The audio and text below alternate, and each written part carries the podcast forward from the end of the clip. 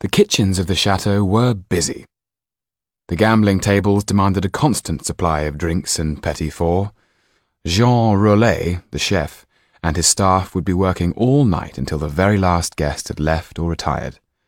The arrival of two more in the kitchen went almost unnoticed, except as extra pairs of hands to help. Hey, you there! A valet shouted at Jan. The Viscount needs this tray taken up to him at once. Jan shook his head. We're the entertainers, hired for the Count's show. The valet threw up his hands in disgust. What are you doing in here, then? Jan felt bewildered. He'd never been in such a large kitchen before, with servants running backwards and forwards, the chef swearing and stamping his foot, bells ringing, the noise, the smells, the heat. It was like a furnace. Tetu started to sway. He was going to fall over if he didn't sit down. Jan grabbed a stool. No, you don't, said one of the cooks, snatching it back and lifting her wooden spoon as if it were a weapon. Away with you, gypsies! We have to get back to Paris. Well, what are you doing asking me? Do I look as if I have a magic carpet? Then, seeing the state of Tetu, she softened. You'd better go and ask the coachman in there. Jan helped Tetu through the kitchen to a small antechamber where a group of men were sitting at a table. My friend needs to sit down, said Jan, and one of the men pulled out a chair for him. He don't look too perky. What's wrong with him? Uh, we need help. Are any of you Paris bound tonight? Well, not if I can help it, said one of the men. With luck, I'll be playing cards till dawn and then some. Suddenly, Jan felt as if he had hit a wall. Just when there seemed hope they might escape, all was lost. Time was slipping away. He knew it would not be long before the Count found out about the secret passages. Here, said a man with a shining bald head, pouring some wine into a glass. Give this to Titch. He looks as if he could do with it. Thank you, said Jan, helping Tetu with the wine. Slowly he began to look more like his old self. Has he always been that small, or will he grow? asked the bald headed man, laughing. If Jan had been given a gold coin every time he had heard Tetu insulted, they would be rich by now. Although it riled him, he knew better than to react. A footman opened the door and poked his head round. The Vicomtesse de Lille will be staying. Good to know it, said her coachman. First sensible thing the old bat's done in ages. You think so?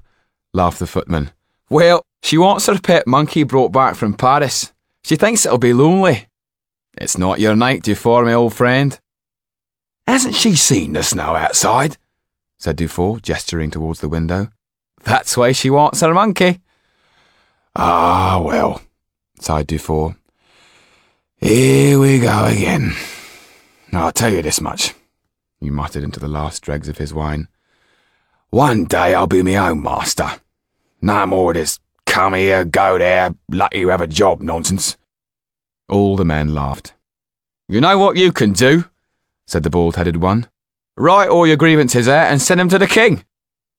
That's a good one, said another. Maybe the king will be able to get her to behave. Everyone burst out laughing. Everyone except Dufour, who looked furious as he pulled on his heavy coat, loath to be leaving the warmth and comfort of the kitchens. To make matters worse, the roads aren't safe these days, what with all the bandits and the brigands, he grumbled. Jan seized his chance. We will keep you company.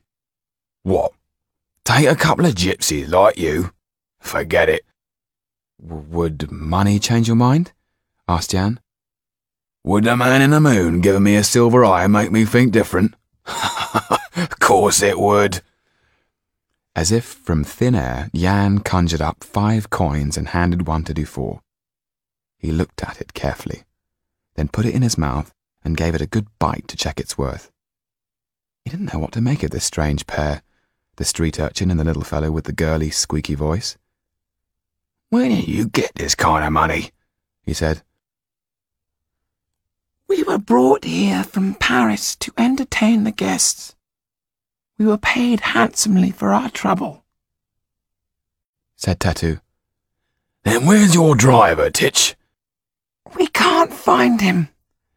He must have left earlier to avoid the worst of the weather. Jan knew that Dufour was wavering between doubt and the certainty of the coins that he held in his hand.